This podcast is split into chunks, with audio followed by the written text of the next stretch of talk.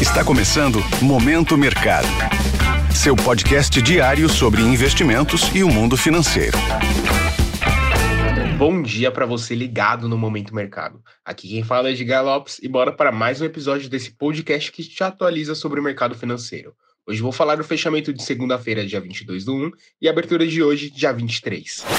Cenário internacional. Lá no exterior, a agenda econômica começou vazia, com o Banco Central americano Fed em silêncio na semana que antecede a decisão de juros nos Estados Unidos.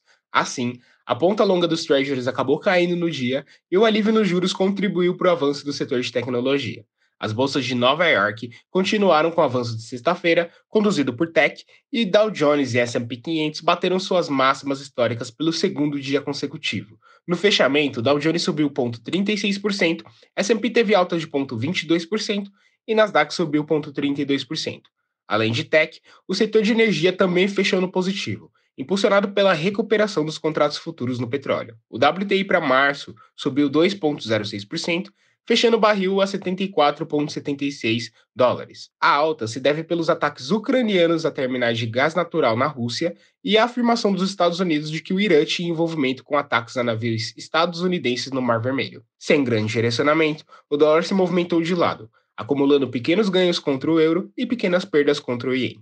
Assim, o DXY ficou bem próximo do 0 a 0. Cenário nacional. Aqui no Brasil, o real perdeu força e o dólar acumulou ganho de 1,23% aos R$ 4,99. O motivo foi o temor com a piora das contas públicas, com o plano do governo Lula de incentivo à indústria de 300 bilhões de reais. Essa piora na percepção fiscal também afetou os juros. As taxas de médio e longo prazo fecharam dia em alta. O que ajudou a não subirem mais foi um ambiente de otimismo no exterior, que também auxiliou a ponta curta a começar a semana em baixa. Com esse descolamento do internacional, o Ibovespa também remou para trás e fechou o dia em queda de 0,81% aos 126.601 pontos. Ações como Vale caiu 0,44% e Itaú 1,64% no fechamento, junto com outros grandes bancos que puxaram o índice para baixo.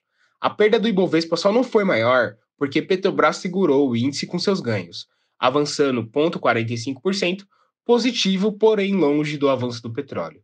Na ponta positiva do Ibovespa, tivemos BRF com 4,92%, Cielo ganhando 3,12%, Embraer subindo 1,97%.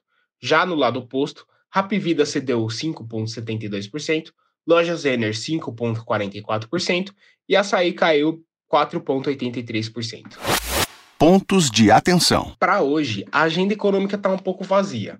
Mas lá nos Estados Unidos a gente vai ter divulgação do estoque de petróleo, que pode impactar no preço da commodity. E pela manhã tivemos decisão de juros no Japão, que foi mantido a taxa de menos 0,1%, em linha com a expectativa do mercado. Assim, a bolsa Nikkei ficou próximo de zero, perdendo 0,08%. China e Hong Kong fecharam no positivo, recuperando a queda de segunda-feira devido à saída de capital estrangeiro. Assim, Xangai ficou com 0,53% e Hang Seng com 2,63%. Assim, encerro o Momento Mercado de hoje. Espero te ver aqui mais vezes. Agradeço a sua atenção, ótimos negócios para você e uma excelente semana. Valeu, falou! Esse foi o Momento Mercado com o Bradesco.